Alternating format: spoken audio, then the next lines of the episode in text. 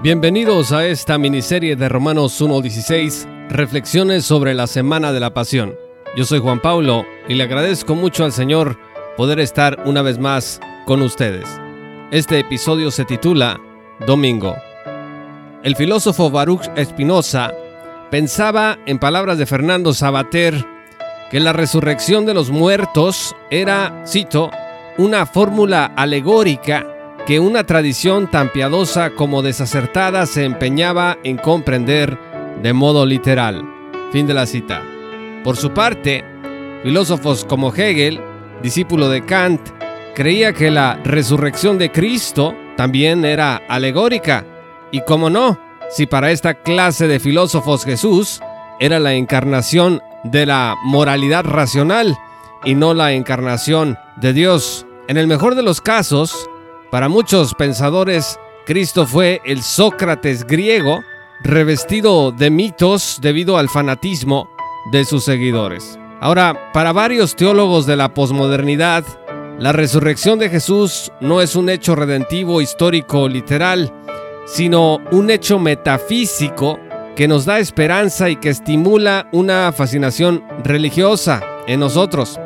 En su reflexión política se dice que la resurrección es esa vida que le es arrebatada a los pobres y a los marginados, una vida, se dice, que trasciende el dogma para plantarse como semilla de revolución social en hombres oprimidos por el capital. Todas estas ideas, estimados amigos, han nacido, sin embargo, del ingenio del hombre y no de la palabra de Dios.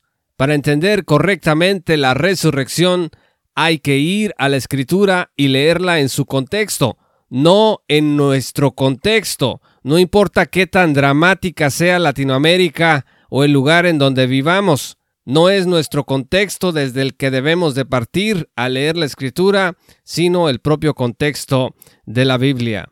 La resurrección no puede leerse, pues, correctamente sin entender antes que la Biblia es la palabra infalible e inerrante de Dios. Dicho esto, con esta autoridad del Espíritu, dice Mateo 28, que Jesús, el que murió, resucitó.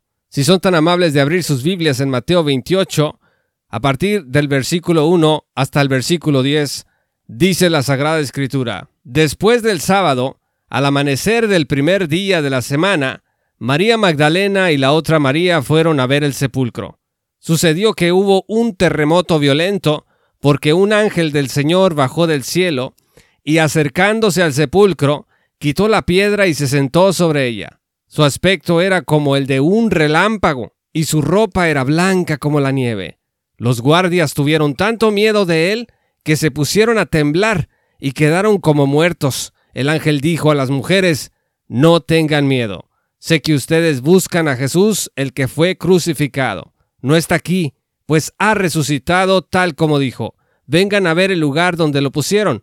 Luego vayan pronto a decirles a sus discípulos, Él se ha levantado, repito, Él se ha levantado de entre los muertos y va delante de ustedes a Galilea. Allí lo verán. Ahora ya lo saben. Así que las mujeres se alejaron a toda prisa del sepulcro, asustadas, pero muy alegres, y corrieron a dar la noticia a los discípulos. En esto Jesús les salió al encuentro y la saludó. Ellas se le acercaron, le abrazaron los pies y lo adoraron.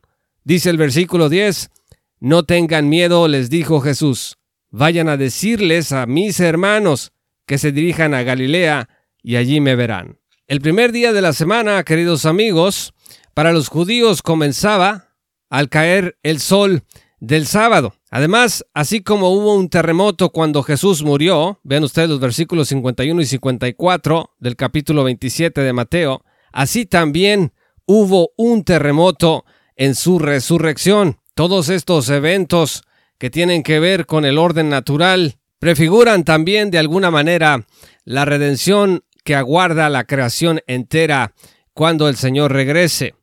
La piedra, dice la escritura, la quitó un ángel del Señor y como quien triunfa sobre otro se sentó encima de ella. Este ángel le dijo a las mujeres, no tengan miedo, y luego les anunció, ha resucitado, y las envió a dar las noticias a los discípulos.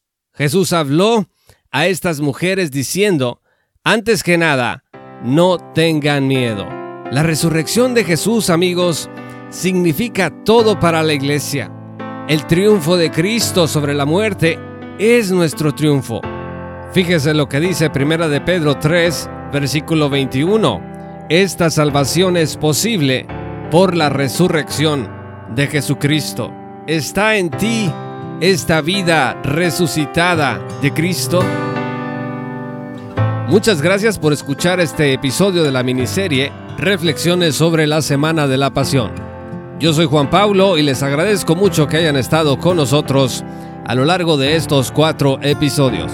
Muchas gracias y que el Señor los bendiga hasta que volvamos a encontrarnos.